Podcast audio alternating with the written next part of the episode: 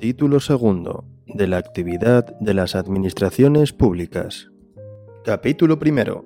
Normas generales de actuación. Artículo 13. Derechos de las personas en sus relaciones con las administraciones públicas. Quienes de conformidad con el artículo 3 tienen capacidad de obrar ante las administraciones públicas son titulares en sus relaciones con ellas de los siguientes derechos. A a comunicarse con las administraciones públicas a través de un punto de acceso general electrónico de la Administración. B.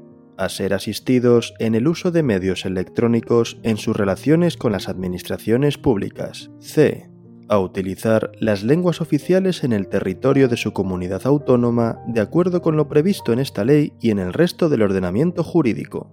E a ser tratados con respeto y deferencia por las autoridades y empleados públicos, que habrán de facilitarles el ejercicio de sus derechos y el cumplimiento de sus obligaciones. F.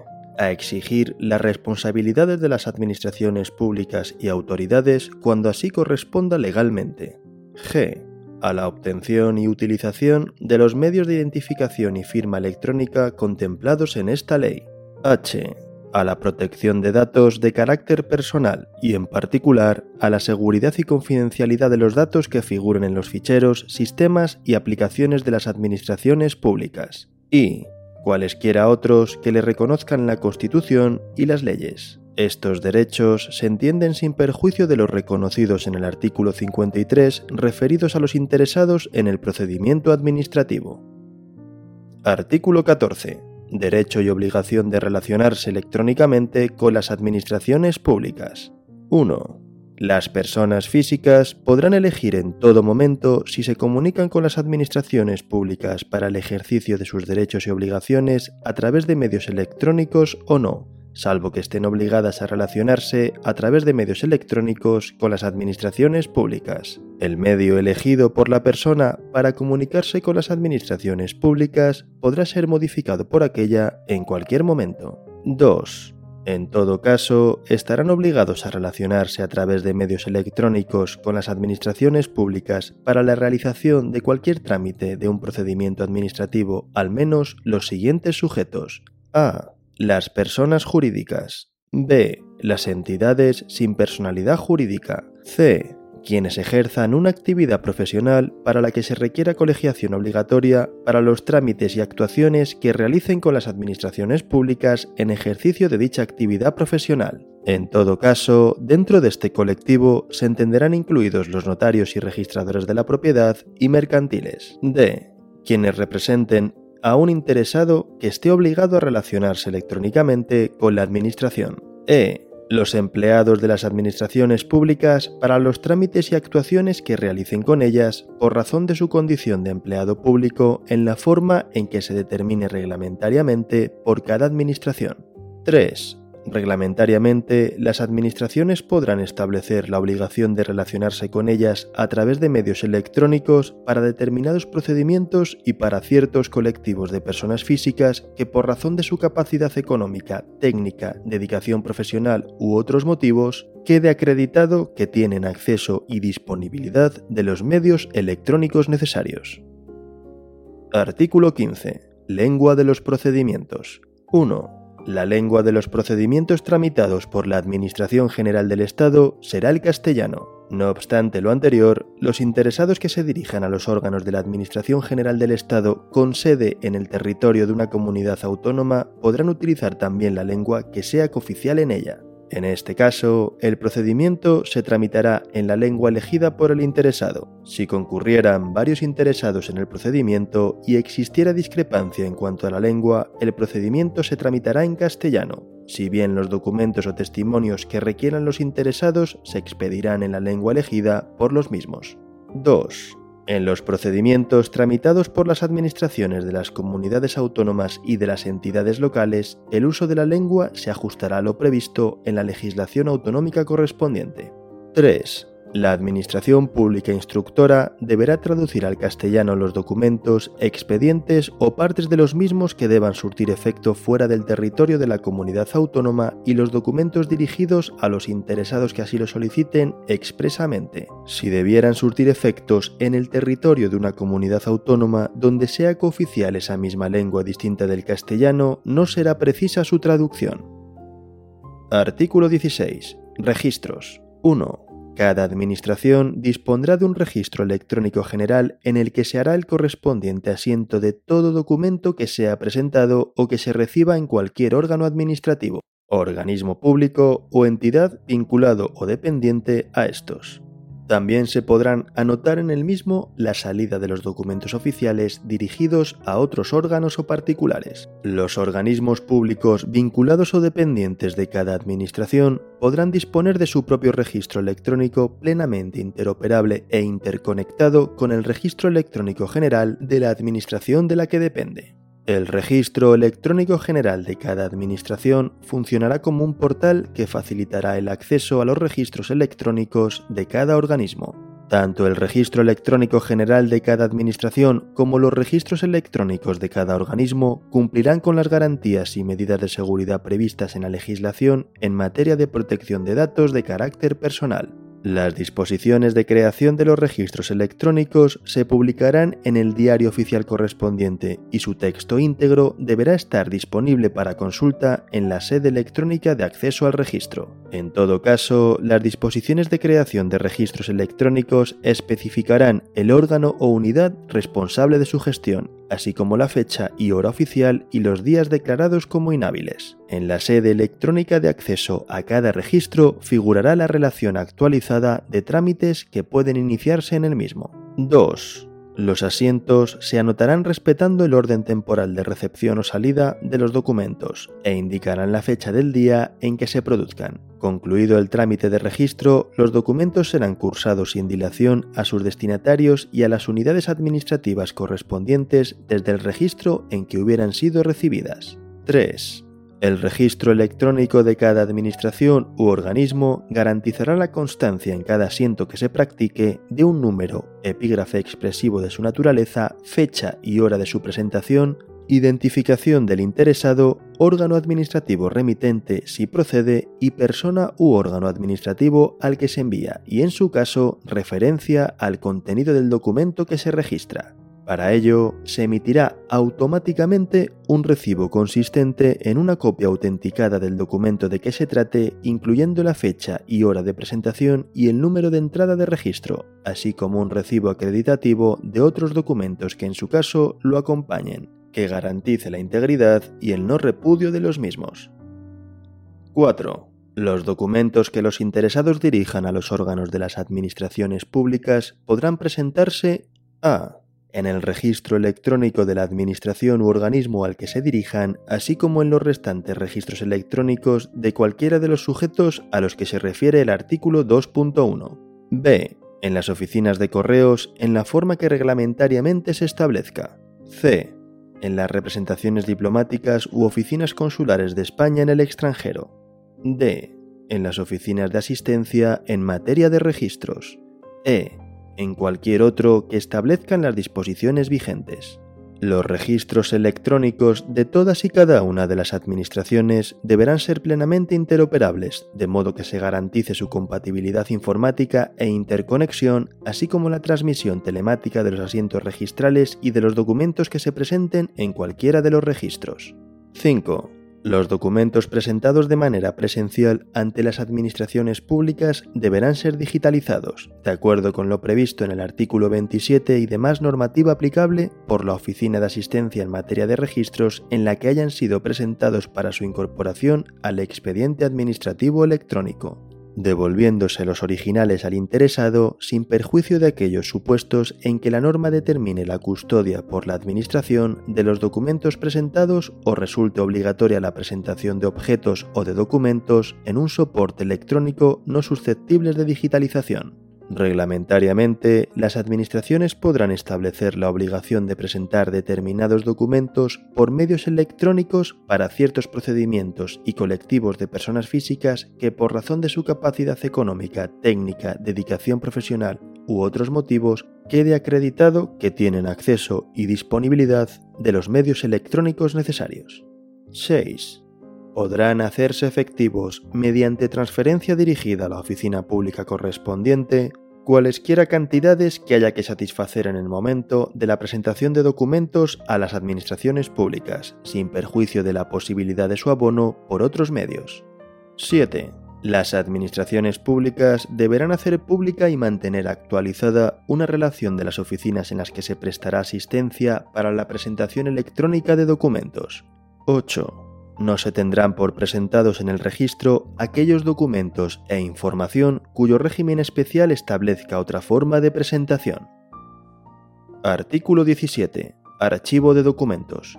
1. Cada administración deberá mantener un archivo electrónico único de los documentos electrónicos que correspondan a procesos finalizados en los términos establecidos en la normativa reguladora aplicable.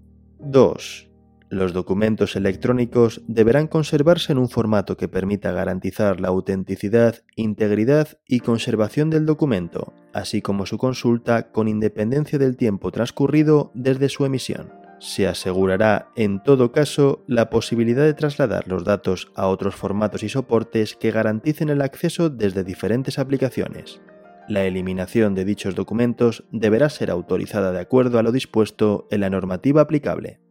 3. Los medios o soportes en que se almacenen documentos deberán contar con medidas de seguridad, de acuerdo con lo previsto en el Esquema Nacional de Seguridad que garanticen la integridad, autenticidad, confidencialidad, calidad, protección y conservación de los documentos almacenados. En particular, asegurarán la identificación de los usuarios y el control de accesos, así como el cumplimiento de las garantías previstas en la legislación de protección de datos. Artículo 18. Colaboración de las personas. 1. Las personas colaborarán con la Administración en los términos previstos en la ley que en cada caso resulte aplicable y a falta de previsión expresa facilitarán a la Administración los informes, inspecciones y otros actos de investigación que requieran para el ejercicio de sus competencias salvo que la revelación de la información solicitada por la Administración atentara contra el honor, la intimidad personal o familiar o supusieran la comunicación de datos confidenciales de terceros de los que tengan conocimiento por la prestación de servicios profesionales de diagnóstico, asesoramiento o defensa, sin perjuicio de lo dispuesto en la legislación en materia de blanqueo de capitales y financiación de actividades terroristas. 2 los interesados en un procedimiento que conozcan datos que permitan identificar a otros interesados que no hayan comparecido en él tienen el deber de proporcionárselos a la administración actuante. 3. Cuando las inspecciones requieran la entrada en el domicilio del afectado o en los restantes lugares que requieran autorización del titular, se estará lo dispuesto en el artículo 100. Artículo 19. Comparecencia de las personas. 1 la comparecencia de las personas ante las oficinas públicas, ya sea presencialmente o por medios electrónicos, solo será obligatoria cuando así esté previsto en una norma con rango de ley. 2. En los casos en que proceda la comparecencia, la correspondiente citación hará constar expresamente el lugar, fecha, hora, los medios disponibles y objeto de la comparecencia, así como los efectos de no atenderla. 3. Las administraciones públicas entregarán al interesado certificación acreditativa de la comparecencia cuando así lo solicite. Artículo 20. Responsabilidad de la tramitación. 1. Los titulares de las unidades administrativas y el personal al servicio de las administraciones públicas que tuviesen a su cargo la resolución o el despacho de los asuntos serán responsables directos de su tramitación y adoptarán las medidas oportunas para remover los obstáculos que impidan, dificulten o retrasen el ejercicio pleno de los derechos de los interesados o el respeto a sus intereses legítimos, disponiendo lo necesario para evitar y eliminar toda anormalidad en la tramitación de procedimientos. 2. Los interesados podrán solicitar la exigencia de esa responsabilidad a la Administración Pública de que dependa el personal afectado. Artículo 21. Obligación de resolver. 1. La Administración está obligada a dictar resolución expresa y a notificarla en todos los procedimientos cualquiera que sea su forma de iniciación. En los casos de prescripción, renuncia del derecho, caducidad del procedimiento o desestimiento de la solicitud, así como de desaparición sobrevenida del objeto del procedimiento, la resolución consistirá en la declaración de la circunstancia que concurra en cada caso con indicación de los hechos producidos y las normas aplicables. Se exceptúan de la obligación a que se refiere el párrafo primero los supuestos de terminación del procedimiento por pacto o convenio, así como los procedimientos relativos al ejercicio de derechos sometidos únicamente al deber de declaración responsable o comunicación a la Administración. 2. El plazo máximo en el que debe notificarse la resolución expresa será el fijado por la norma reguladora del correspondiente procedimiento. Este plazo no podrá exceder de seis meses salvo que una norma con rango de ley establezca uno mayor o así venga previsto en el derecho de la Unión Europea. 3. Cuando las normas reguladoras de los procedimientos no fijen el plazo máximo, este será de tres meses. Este plazo y los previstos en el apartado anterior se contarán a. En los procedimientos iniciados de oficio desde la fecha del acuerdo de iniciación. B. En los iniciados a solicitud del interesado desde la fecha en que la solicitud haya tenido entrada en el registro electrónico de la Administración u organismo competente para su tramitación. 4.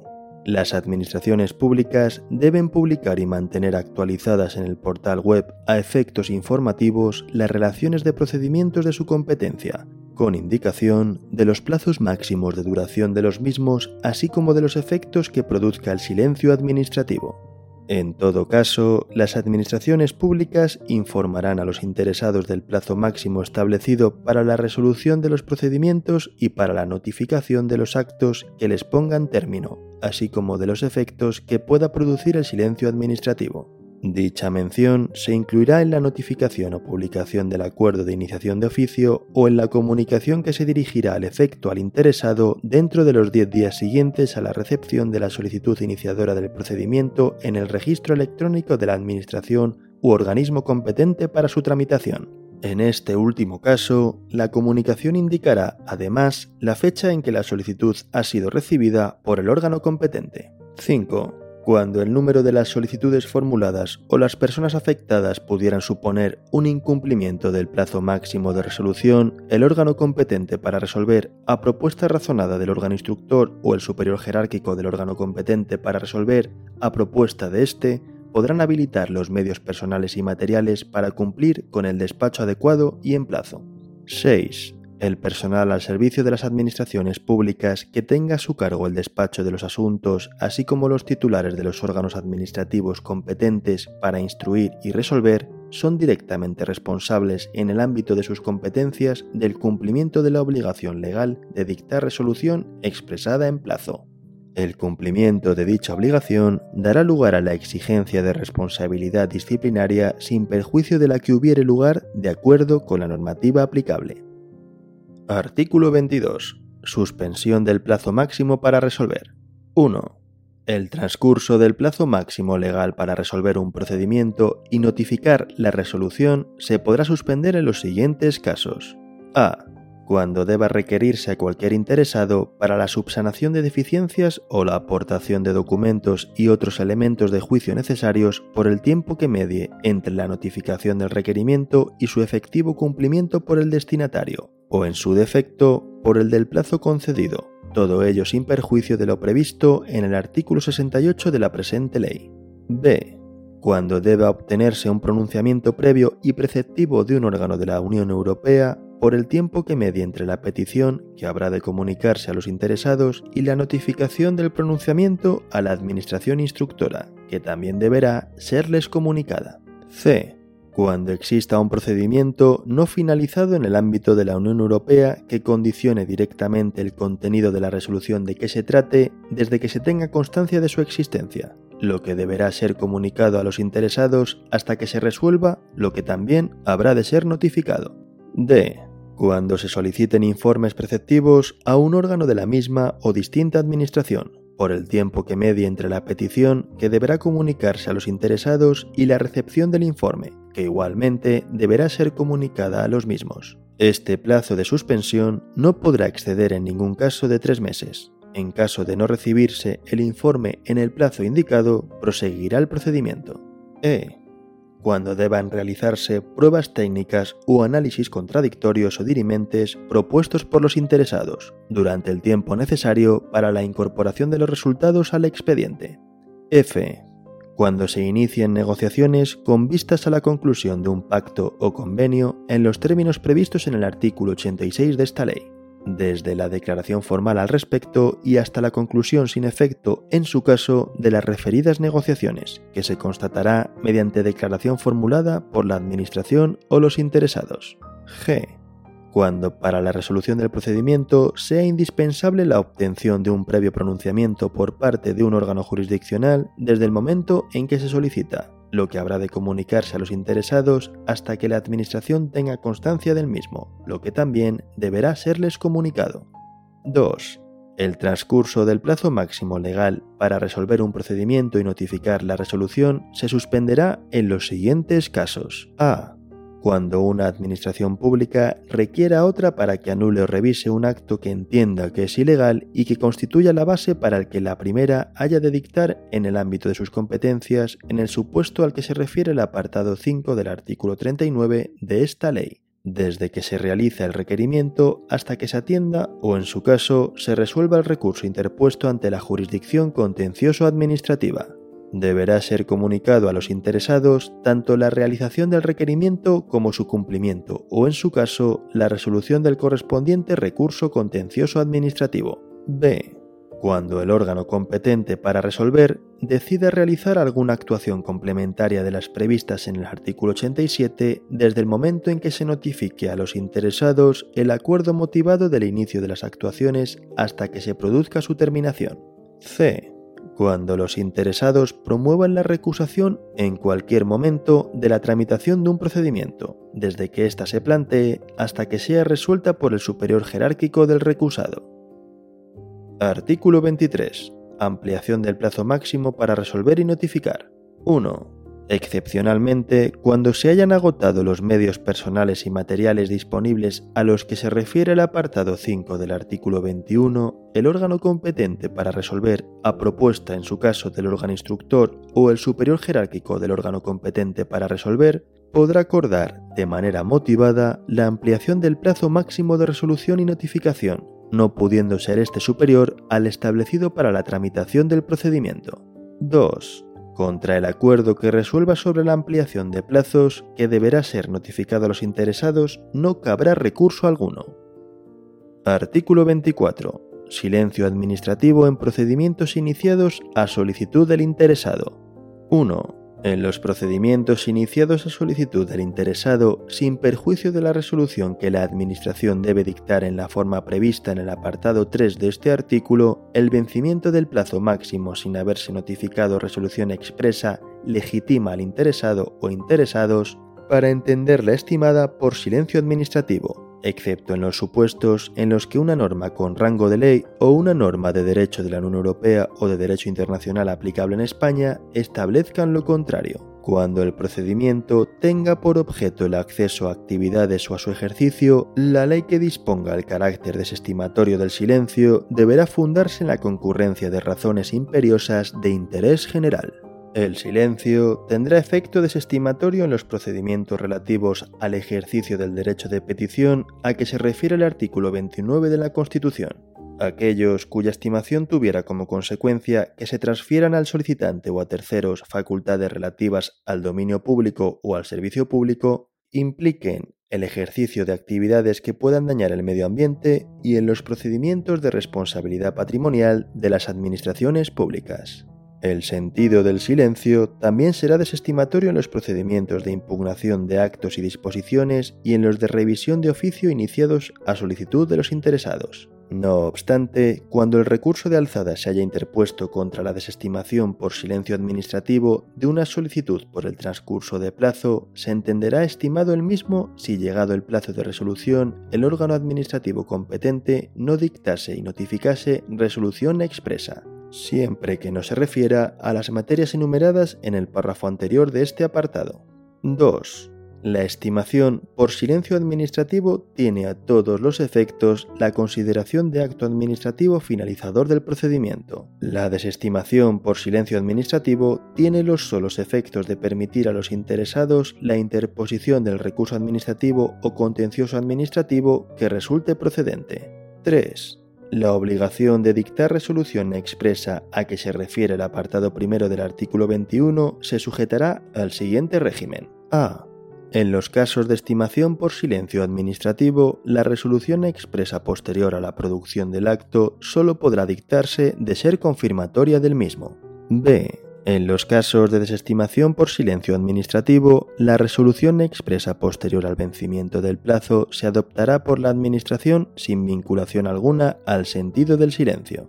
4. Los actos administrativos producidos por silencio administrativo se podrán hacer valer tanto ante la Administración como ante cualquier persona física o jurídica, pública o privada. Los mismos producen efectos desde el vencimiento del plazo máximo en el que debe dictarse y notificarse la resolución expresa sin que la misma se haya expedido, y su existencia puede ser acreditada por cualquier medio de prueba admitido en derecho, incluido el certificado acreditativo del silencio producido. Este certificado se expedirá de oficio por el órgano competente para resolver en el plazo de 15 días desde que expire el plazo máximo para resolver el procedimiento. Sin perjuicio de lo anterior, el interesado podrá pedirlo en cualquier momento computándose el plazo indicado anteriormente desde el día siguiente a aquel en que la petición tuviese entrada en el registro electrónico de la Administración u organismo competente para resolver. Artículo 25 falta de resolución expresa en procedimientos iniciados de oficio. 1. En los procedimientos iniciados de oficio, el vencimiento del plazo máximo establecido sin que se haya dictado y notificado resolución expresa no exime a la Administración del cumplimiento de la obligación legal de resolver, produciendo los siguientes efectos.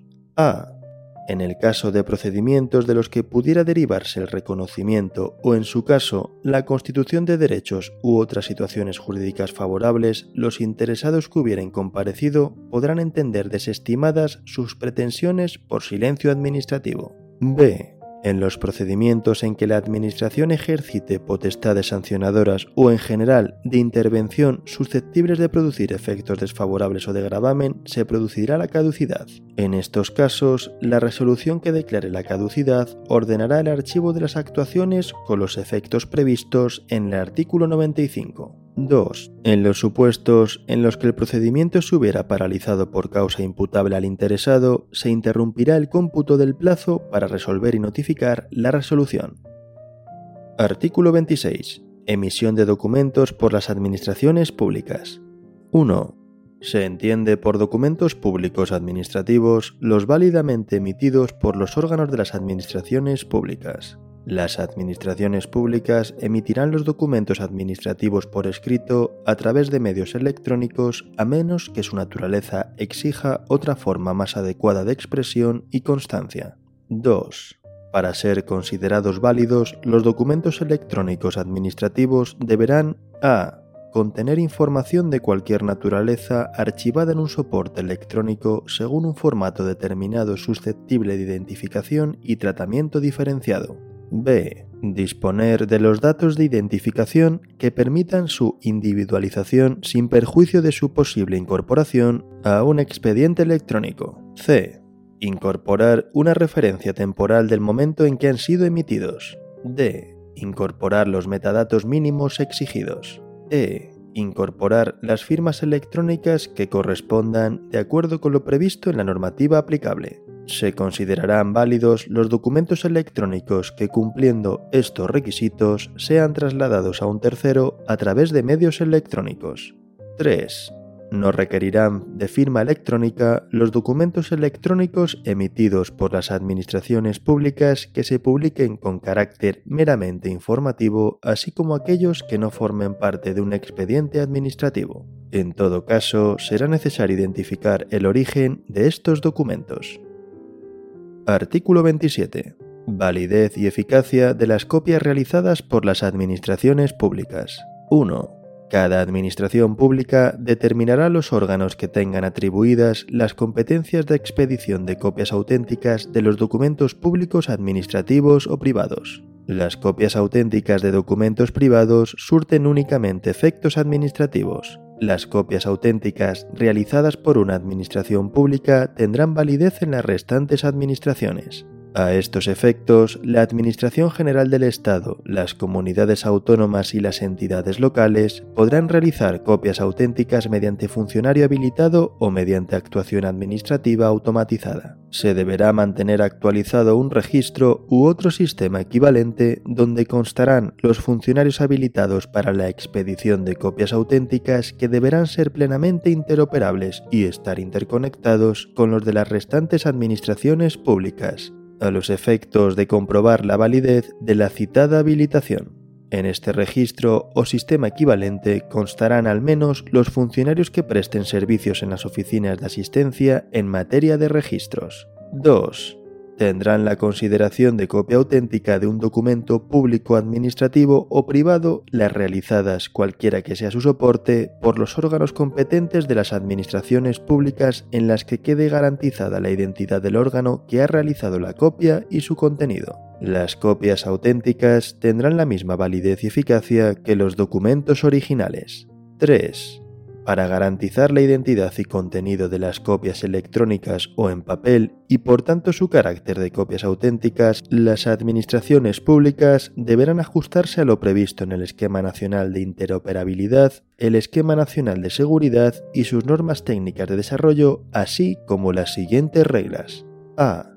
Las copias electrónicas de un documento electrónico original o de una copia electrónica auténtica con o sin cambio de formato deberán incluir los metadatos que acrediten su condición de copia y que se visualicen al consultar el documento. B.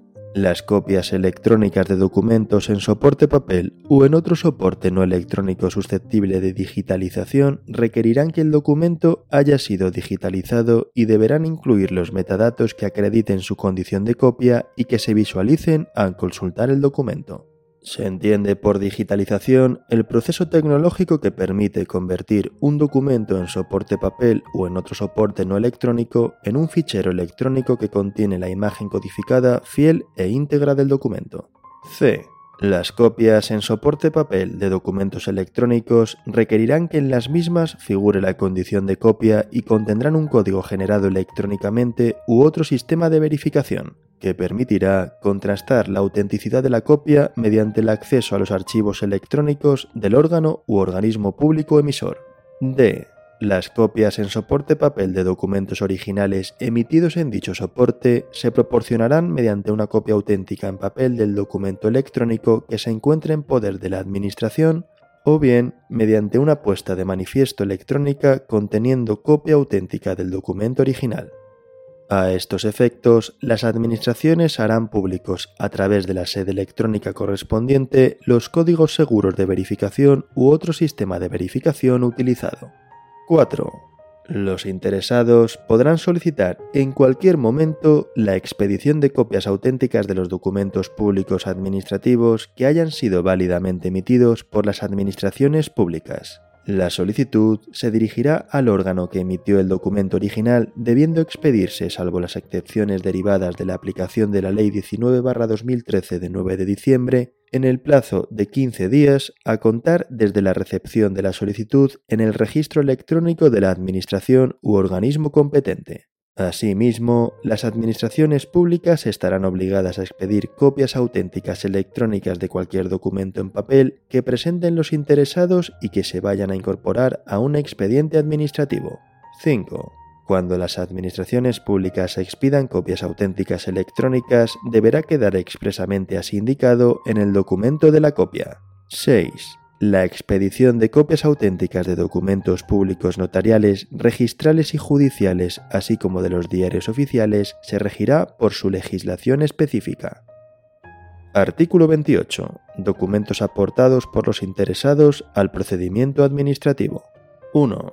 Los interesados deberán aportar al procedimiento administrativo los datos y documentos exigidos por las administraciones públicas de acuerdo con lo dispuesto en la normativa aplicable Asimismo, los interesados podrán aportar cualquier otro documento que estimen conveniente. 2. Los interesados tienen derecho a no aportar documentos que ya se encuentren en poder de la Administración actuante o hayan sido elaborados por cualquier otra Administración. La Administración actuante no podrá consultar o recabar dichos documentos salvo que el interesado se opusiera a ello. No cabrá la oposición cuando la aportación del documento se exigiera en el marco del ejercicio de potestades sancionadoras o de inspección. Las administraciones públicas deberán recabar los documentos electrónicamente a través de sus redes corporativas o mediante consulta a las plataformas de intermediación de datos u otros sistemas electrónicos habilitados al efecto. Cuando se trate de informes preceptivos ya elaborados por un órgano administrativo distinto al que tramita el procedimiento, estos deberán ser remitidos en el plazo de 10 días a contar desde su solicitud. Cumplido este plazo, se informará al interesado de que puede aportar este informe o esperar a su remisión por el órgano competente. 3. Las administraciones no exigirán a los interesados la presentación de documentos originales, salvo que con carácter excepcional la normativa reguladora aplicable establezca lo contrario. Asimismo, las administraciones públicas no requerirán a los interesados datos o documentos no exigidos por la normativa reguladora aplicable o que hayan sido aportados anteriormente por el interesado a cualquier administración. A estos efectos, el interesado deberá indicar en qué momento y ante qué órgano administrativo presentó los citados documentos, debiendo las administraciones públicas recabarlos electrónicamente a través de sus redes corporativas o de una consulta a las plataformas de intermediación de datos u otros sistemas electrónicos habilitados al efecto salvo que conste en el procedimiento la oposición expresa del interesado o la ley especial aplicable requiera su consentimiento expreso. Excepcionalmente, si las administraciones públicas no pudieran recabar los citados documentos, podrán solicitar nuevamente al interesado su aportación. 4. Cuando con carácter excepcional y de acuerdo con lo previsto en esta ley, la Administración solicitara al interesado la presentación de un documento original y éste estuviera en formato papel, el interesado deberá obtener una copia auténtica, según los requisitos establecidos en el artículo 27 con carácter previo a su presentación electrónica. La copia electrónica resultante reflejará expresamente esta circunstancia. 5 excepcionalmente cuando la relevancia del documento en el procedimiento lo exija o existan dudas derivadas de la calidad de la copia, las administraciones podrán solicitar de manera motivada el cotejo de las copias aportadas por el interesado, para lo que podrán requerir la exhibición del documento o de la información original.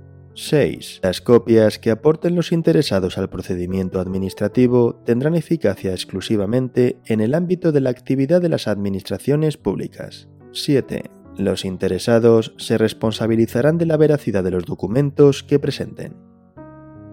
Capítulo 2. Términos y plazos. Artículo 29. Obligatoriedad de términos y plazos.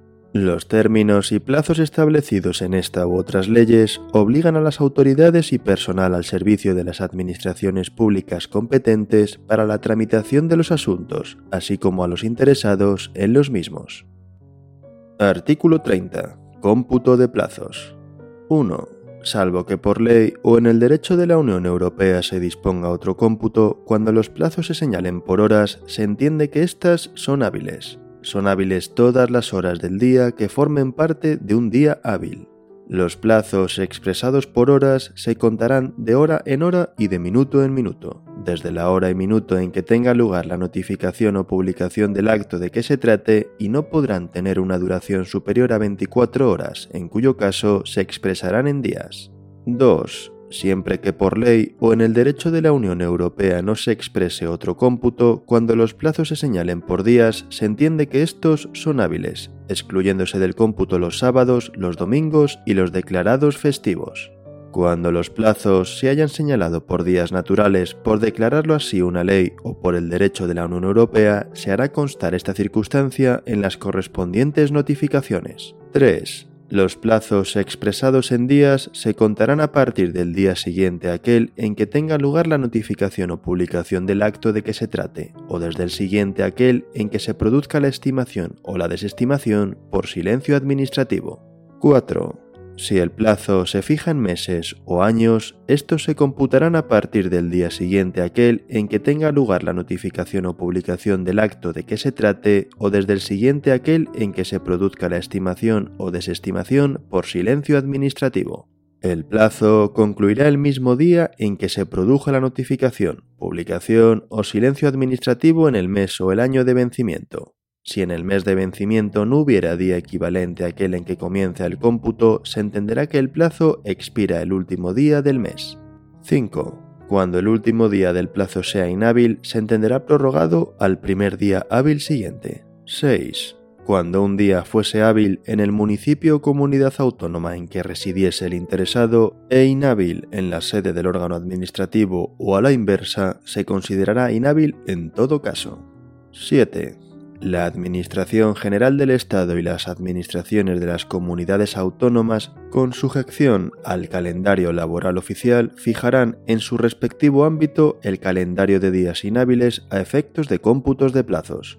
El calendario aprobado por las comunidades autónomas comprenderá los días inhábiles de las entidades locales correspondientes a su ámbito territorial a las que será de aplicación.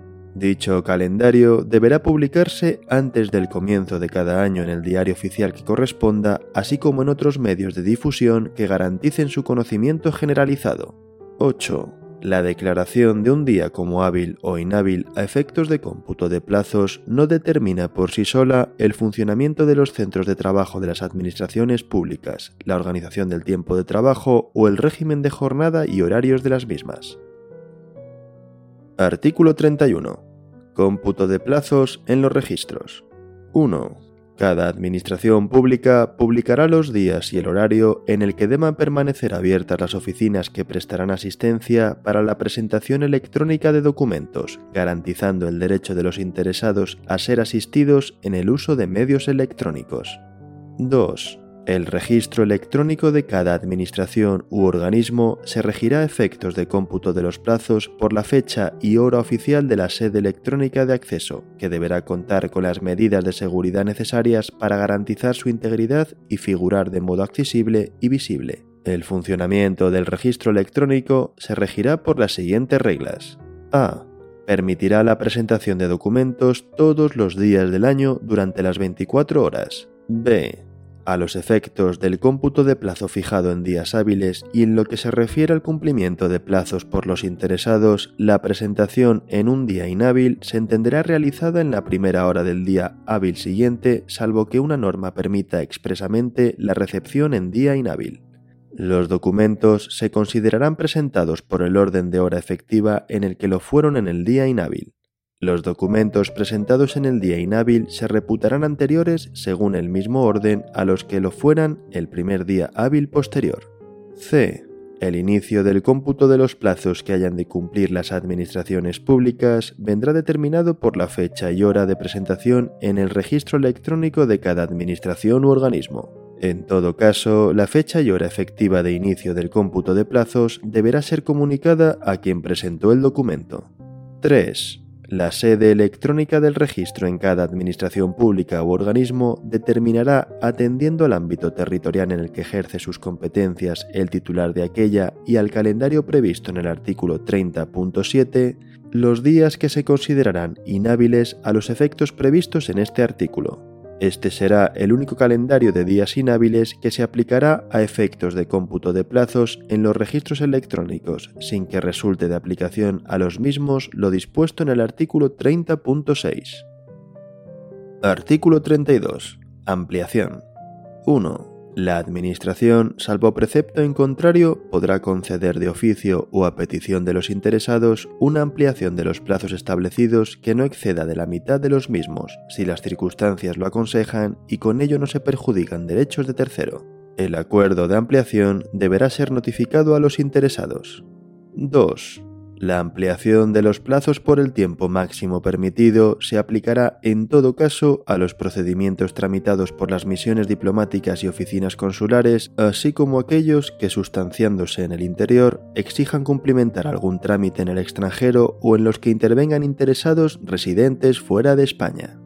3. Tanto la petición de los interesados como la decisión sobre la ampliación deberán producirse en todo caso antes del vencimiento del plazo de que se trate. En ningún caso podrá ser objeto de ampliación un plazo ya vencido. Los acuerdos sobre ampliación de plazos o sobre su denegación no serán susceptibles de recurso, sin perjuicio del procedente contra la resolución que ponga fin al procedimiento. 4. Cuando una incidencia técnica haya imposibilitado el funcionamiento ordinario del sistema o aplicación que corresponda y hasta que se solucione el problema, la Administración podrá determinar una ampliación de los plazos no vencidos debiendo publicar en la sede electrónica tanto la incidencia técnica acontecida como la ampliación concreta del plazo no vencido. 5 cuando, como consecuencia de un ciberincidente, se hayan visto gravemente afectados los servicios y sistemas utilizados para la tramitación de los procedimientos y el ejercicio de los derechos de los interesados que prevé la normativa vigente, la Administración podrá acordar la ampliación general de plazos de los procedimientos administrativos. Artículo 33. Tramitación de urgencia. 1. Cuando razones de interés público lo aconsejen, se podrá acordar de oficio o a petición del interesado la aplicación al procedimiento de la tramitación de urgencia, por la cual se reducirán a la mitad los plazos establecidos para el procedimiento ordinario, salvo los relativos a la presentación de solicitudes y recursos. 2. No cabrá recurso alguno contra el acuerdo que declare la aplicación de la tramitación de urgencia al procedimiento sin perjuicio del procedente contra la resolución que ponga fin al procedimiento.